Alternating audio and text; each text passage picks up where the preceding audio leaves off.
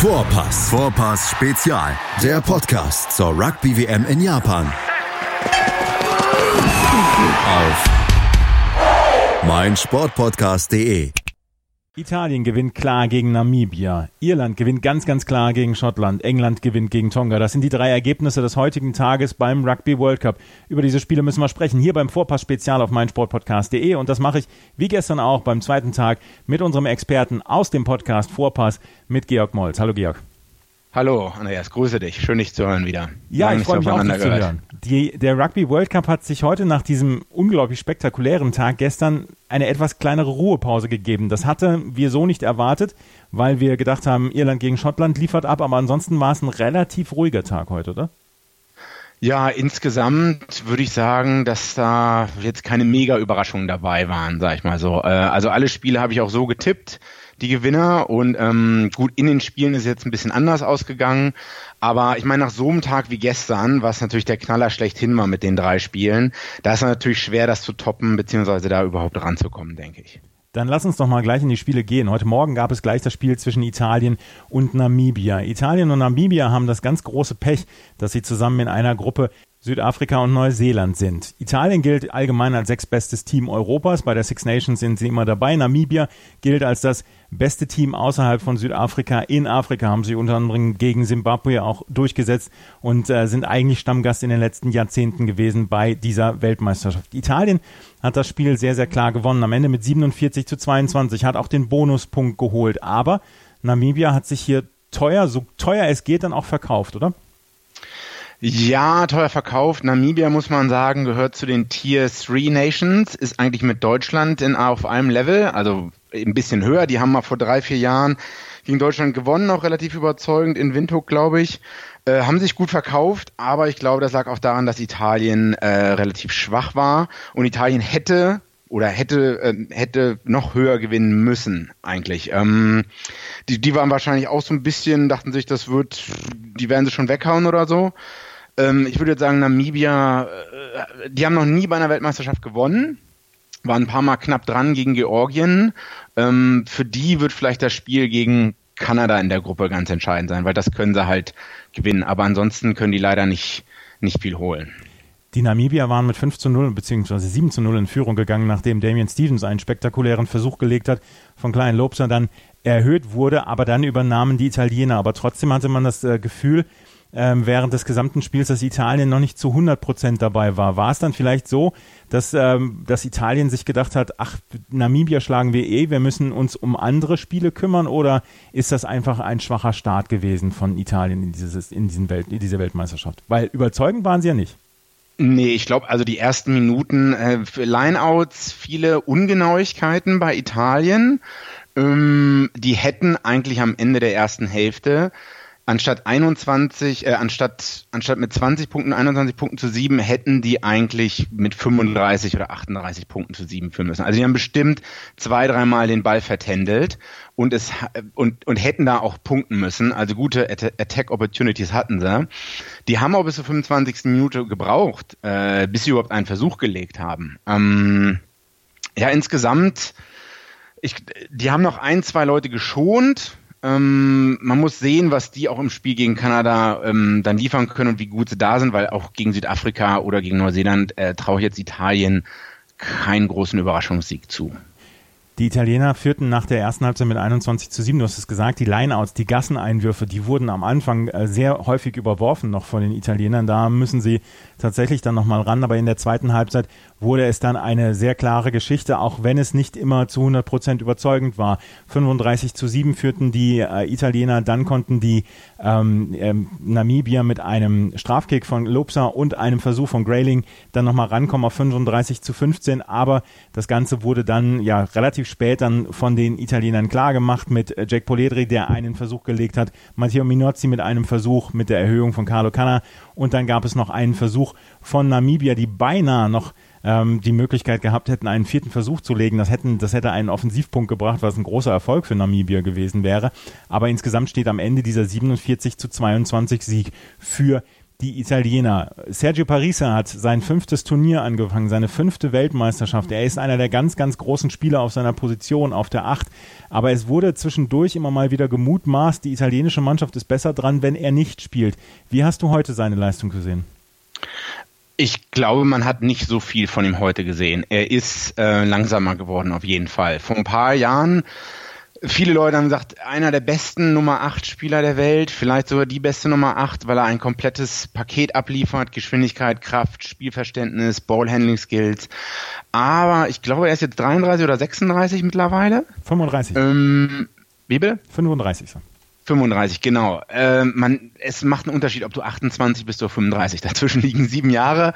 Ähm, das merkt man dem schon an. Ist heute nicht groß in Erscheinung getreten. Ich glaube aber trotzdem, dass es wichtig ist, so eine Leute dabei zu haben als Führungsspieler für die jungen Leute. Da gibt es auch bei anderen Nationen einige Beispiele, wo man sagt, ah ja, der ist eigentlich über sein Zenit drüber, was das Spielerische angeht, aber da ist die Führungserfahrung noch so wichtig.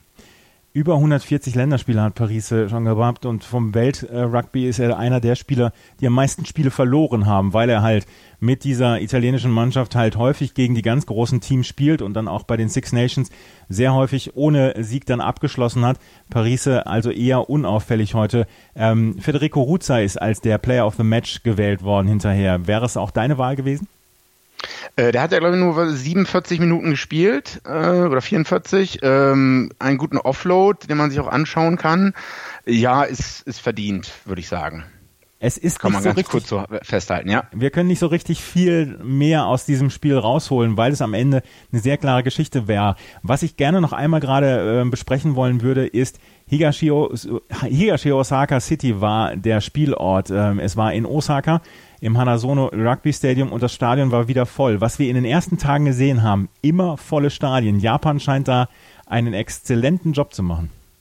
Ja, ich glaube, die ähm, nächstes Jahr haben sie auch die Olympischen ja, genau. Spiele. Ja. Das ist ja schon eine Art Testlauf und ich glaube, also ich war selber noch nie in Japan, nur in anderen asiatischen Ländern.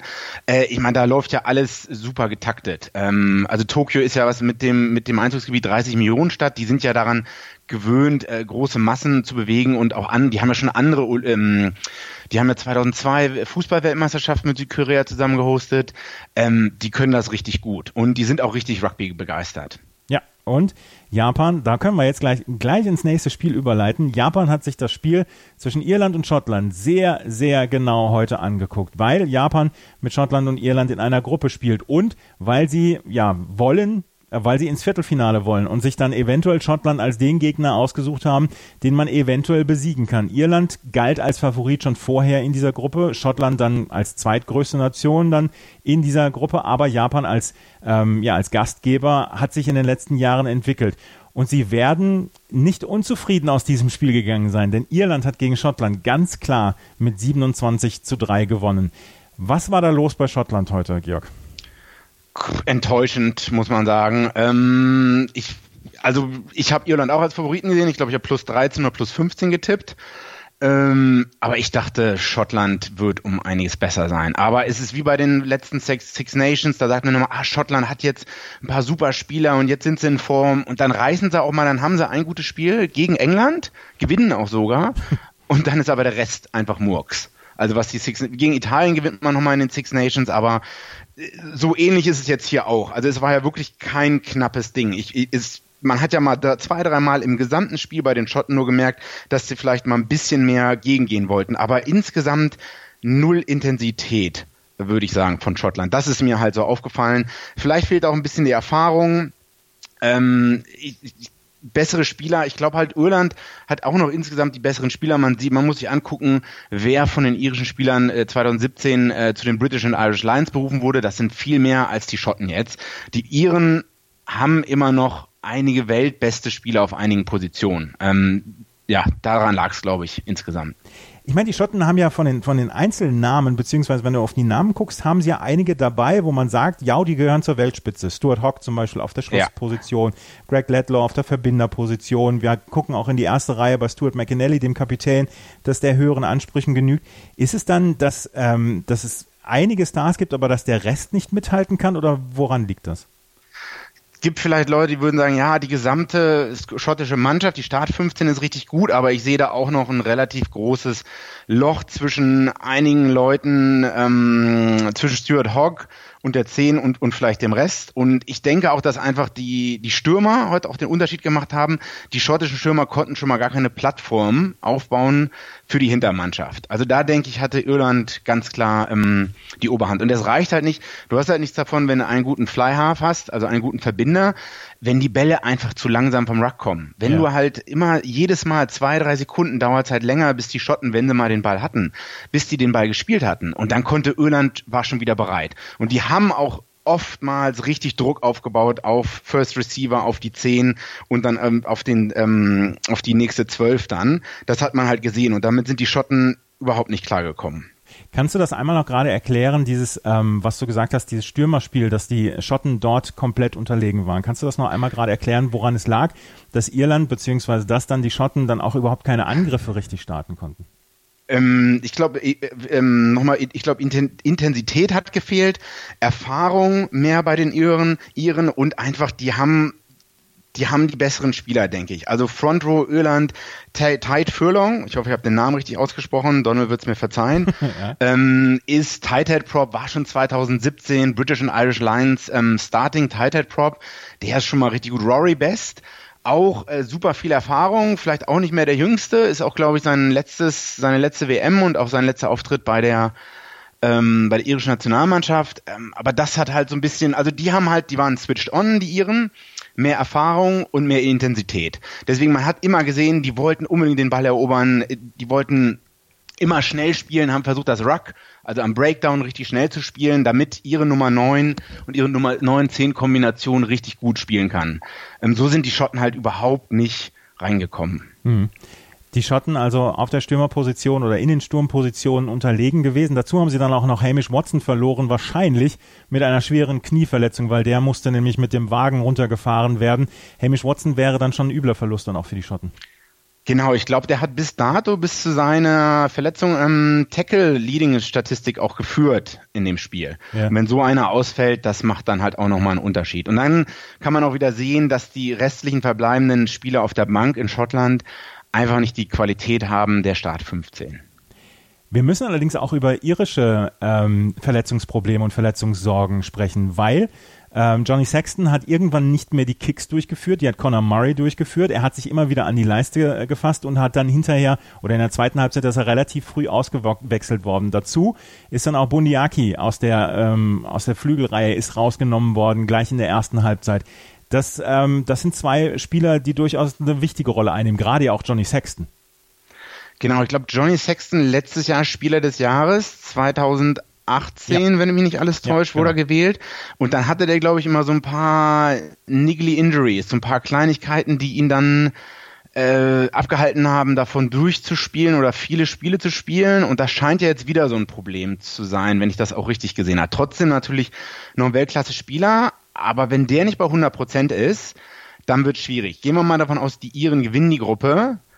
Also, oder, oder werden vielleicht auch nur Zweiter, aber ich gehe davon aus, dass sie gewinnen. Dann treffen die auf den zweiten der Neuseeland-Südafrika-Gruppe. Das wird wahrscheinlich Südafrika sein. Mhm. Und da wird es dann, wenn da deine Spieler, Johnny Sexton, wenn die nicht hundertprozentig fit sind, dann wird es natürlich sehr, sehr schwierig es ist halt ähm, Neuseeland oder Südafrika in der anderen Gruppe im Viertelfinale und Irland möchte endlich mal aus diesem Viertelfinale raus, weil sie haben noch nie in ihrer Geschichte das Halbfinale einer Weltmeisterschaft erreicht, was ja eine, eine unglaubliche äh, ja, äh, ich habe sie in der Vorschau als Underachiever, als chronischer Underachiever bei der Weltmeisterschaft dann auch bezeichnet, weil sie müssten ja mit dieser Mannschaft dann einfach mal ins Halbfinale kommen.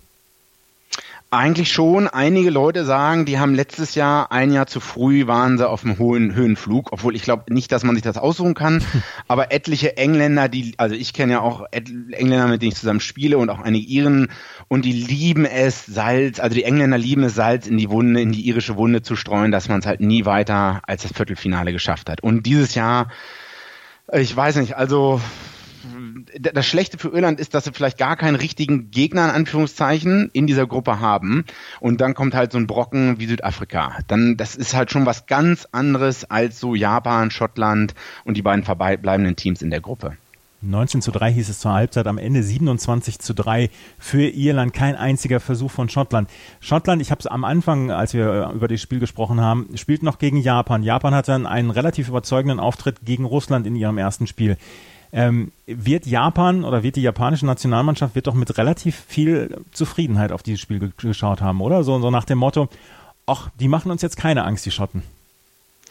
Ja, man muss natürlich sagen, Japan letzte WM haben sie Südafrika geschlagen, dieses Spiel des Jahrhunderts, was wohl äh, Upset des von jeglichen Rugby World Cups in die Geschichte eingegangen ist. Danach haben sie gegen, relativ deutlich, deutlich gegen Schottland verloren.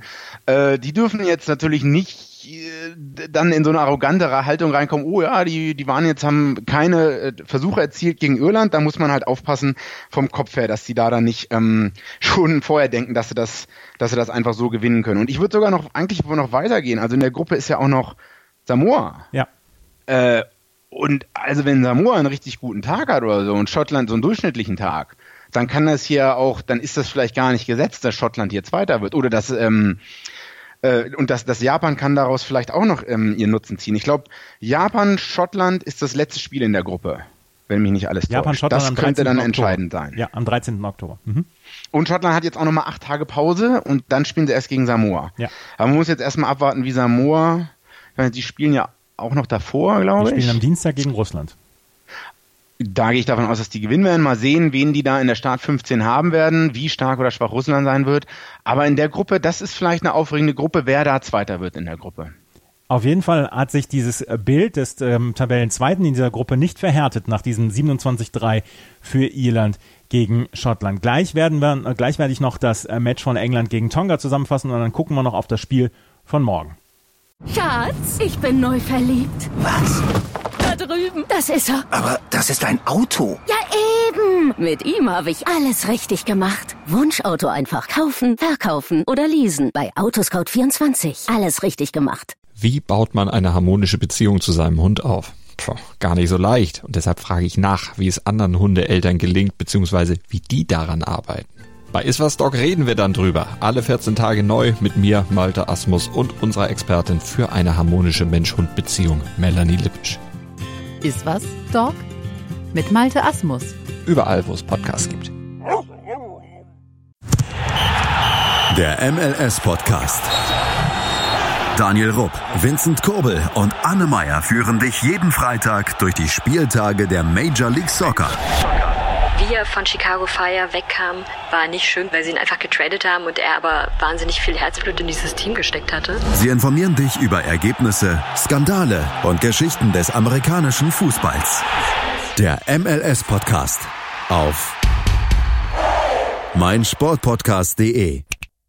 Das dritte Spiel des dritten Tages sah den ersten Auftritt des WM mit Favoriten England. 2015 waren die Engländer vor heimischer Kulisse in der Vorrunde ausgeschieden. Diese Scharte gilt es in diesem Jahr auszuwetzen. Gegen Tonga hatte Eddie Jones, der Manager der Engländer, weitestgehend seine beste 15 auf das Feld gestellt. Marco Vunipola fehlt nach wie vor verletzt. Ansonsten hatte Jones eine Mannschaft aufgestellt, die gegen den starken tongaischen Sturm bestehen konnte und gleichzeitig die Geschwindigkeit hatte, um an der gegnerischen Defensive vorbeizukommen. Tonga selbst war um Wiedergutmachung bemüht. Das letzte Testspiel vor der WM verloren die Insulaner gegen Neuseeland mit 7 zu 92, sodass Zweifel angebracht waren. Tonga startete stark in das Spiel. Jedes gelungene Tackling wurde von den Mannschaftskollegen gefeiert. Die Defensive war konzentriert. Demzufolge machten sie es den Engländern schwer durchzukommen. Doch England erwischte einen ordentlichen Start. Zwar kamen sie am Anfang eher zu wenig Raumgewinn, doch durch einen Strafkick von Kapitän Owen Farrell kamen sie zu einer 3 zu 0 Führung. Nachdem Sonatane Takolua für Tonga per Strafkick ausgleichen konnte, verlagerte sich das Spiel nach und nach in die Hälfte der Polynesier. Manu Tuilagi konnte mit zwei Versuchen in der 23. und 30. Minute die Führung für England auf ein komfortables 15 zu 3 stellen. Farrell hatte mit einer Erhöhung kein Glück, er schaffte nur zwei Punkte nach diesen beiden Versuchen. In der 36. Minute konnte Farrell dann aber dank, noch dank eines Strafkicks auf 18 zu 3 erhöhen. Dies war auch der Halbzeitstand. Die wichtigste Statistik der ersten Halbzeit, England konnte den Ball über 308 Meter tragen, Tonga nur über 59. Die zweite Hälfte begann wie die erste. Owen Farrell bekam einen Strafkick, den er mittig zwischen die Stangen setzte und auf 21 zu 3 erhöhte. Es dauerte 49 Minuten, bis Tonga das erste Mal ein Phasenspiel aufziehen konnte. Dies resultierte aber nicht in einem Versuch, sondern in einem Ballverlust. In der 56. Minute, nach einigen Wechseln auf englischer Seite, konnte Jamie George für den nächsten Versuch sorgen. Zusammen mit einem angesetzten Paket schob sich England ins Mahlfeld Tongas. Owen Farrell sorgte mit seiner Erhöhung für das 28 zu 3. Ab jetzt ging es nur noch um den Bonuspunkt für England. Mit Frankreich und Argentinien in einer schwierigen Gruppe kann sich jeder Punkt als entscheidend herausstellen. Doch das wollten auch die Tonga verhindern. Es gab immer wieder Möglichkeiten für England, den Bonuspunkt zu erzielen, doch es dauerte bis zur 77. Minute, bis sie den Ball über die Mahllinie tragen konnten. Luke Cowan-Dickey hatte nach einem wunderbaren Pass von Jonathan Joseph keine Gegenspieler mehr vor sich und legte zum 33 zu 3 ab, der durch Farrell erhöht wurde. Tonga war am Ende des Spiels auch am Ende ihrer Kräfte. England gewann das Spiel mit 35 zu 3, holte damit einen Offensivbonuspunkt und führt damit mit fünf Punkten vor Frankreich mit vier Punkten. England spielt als nächstes am Donnerstag gegen die USA Tonga bekommt es am nächsten Samstag mit Argentinien zu tun. Morgen geht es weiter. Morgen gibt es nur ein einziges Spiel, was wir haben. Wales wird als erstes äh, zum ersten Mal auftreten gegen Georgien. Georgien gilt ja auch so ein bisschen als das Land, was nicht ganz so gut wie Italien ist, aber zu gut für den Rest von Europa ist. Sie, sie gewinnen immer wieder die Rugby Europe äh, Championship, beziehungsweise mit Rumänien teilen sie sich dort die Titel. Und Wales ist eine etablierte Six Nations Nation und hat dieses Jahr den Grand Slam geholt und auch die Six Nations gewonnen. Gehört Wales für dich zu den Mitfavoriten um den Titel in dieser, ähm, in dieser WM? Ja, schwierig zu ja sagen. Ähm, Gatland ist acht Jahre schon bei Wales. Ähm, Irland ist ja eigentlich Nummer eins jetzt äh, in den Weltrankings, aber viele, oder ich kenne einige Leute, die würden sagen, die sehen Wales mehr als Favorit als ähm, Irland jetzt. Ist schwierig, also ich meine, morgen gegen Georgien sollte es eigentlich ein eindeutiger Sieg werden. Also ich glaube nicht, dass Georgien da in der Lage ist, da äh, großartig die ähm, unter Druck zu setzen. Georgien hat auch ähm, in Schottland Vorbereitungsspiel gehabt und da hat Georgien schon paar gute Ansätze gehabt, aber insgesamt schon gegen Schottland ähm, nicht in, so gut ausgesehen. Und Wales ist nochmal drei Hausnummern höher als Schottland. Ja. Ähm, wie, wie in der Gruppe, ich weiß gar nicht, wer spielt denn da noch in der Gruppe? In der Gruppe D äh, werden wir auf jeden Fall noch Australien und Georgien, Uruguay und Fiji sehen neben Wales. Ah, okay, dann ist da das Spiel natürlich Australien-Wales das Entscheidende, würde ich sagen. Äh, Georgien bin ich eigentlich ein Riesenfan, aber ich glaube nicht, dass es da morgen zu einer großen Überraschung kommt. Wie schwer wiegt für das Turnier der Ausfall von Gareth Ainscombe? Ich habe, hatte auch schon mit Donald darüber gesprochen. Er sagte, ja, Dan Beggar ist natürlich nach wie vor ähm, auf der Position auch immer noch Weltklasse, aber es könnte dünn auf der Position werden, sollte Dan Bigger dann mal ausfallen. Wie schwer wiegt der äh, Verlust deiner Meinung nach von Gareth, Gareth Anscombe? Schon relativ schwer, wenn man dann auf potenzielle Viertel- oder Halbfinalspiele geht, wo es, wo dann halt ein guter Flyhalf, ein guter Verbinder mit guter Übersicht äh, dann den Unterschied machen kann. Und wenn du dann nur die, äh, den Second Choice Verbinder hast, da und der vielleicht noch so, so ein Tag hat, wo nur 70, 80 Prozent da ist, das kann schon das Zünglein an der Waage sein. Jetzt noch nicht in den Gruppenspielen, aber ich bin mir, ich bin mir eigentlich sicher, dass Wales weiterkommen wird. Ich weiß jetzt nicht, ob als erster oder zweiter. Ähm, das ja, kann man halt nichts machen. Der ist halt verletzt, der Gareth Encom, der eigentlich Neuseeländer ist. Ähm, kann sein, dass das vielleicht für Wales dann ein Genickbruch ist, ja. Wir werden es sehen. Morgen um 12.15 Uhr deutscher Zeit wird Wales gegen Georgien das erste Spiel bestreiten. Hier kann man von einem Sieg erstmal von Wales ausgehen und ähm, es geht dann darum, den Offensivpunkt zu holen wahrscheinlich, plus dann alle Spieler verletzungsfrei durchzubekommen. Das war Tag 3 der Rugby-Weltmeisterschaft. Das war Georg Molz aus unserem Vor äh, Vorpass-Podcast hier auf meinsportpodcast.de. Danke dir, Georg. Alles klar, danke dir. Bis dann. Schatz, ich bin neu verliebt. Was? Da drüben. Das ist er. Aber das ist ein Auto. Ja, eben. Mit ihm habe ich alles richtig gemacht. Wunschauto einfach kaufen, verkaufen oder leasen. Bei Autoscout24. Alles richtig gemacht.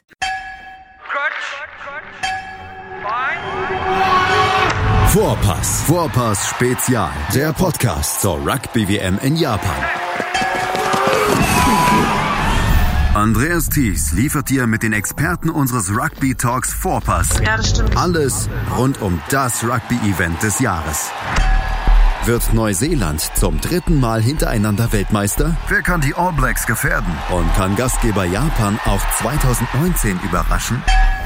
Sei dabei, wenn Vivian Bahlmann, Donald Peoples und Georg Moltz die Rugby-WM für dich analysieren. Vorpass Spezial auf meinsportpodcast.de. Schatz, ich bin neu verliebt. Was? Drüben. Das ist er. Aber das ist ein Auto. Ja, eben. Mit ihm habe ich alles richtig gemacht. Wunschauto einfach kaufen, verkaufen oder leasen. Bei Autoscout24. Alles richtig gemacht.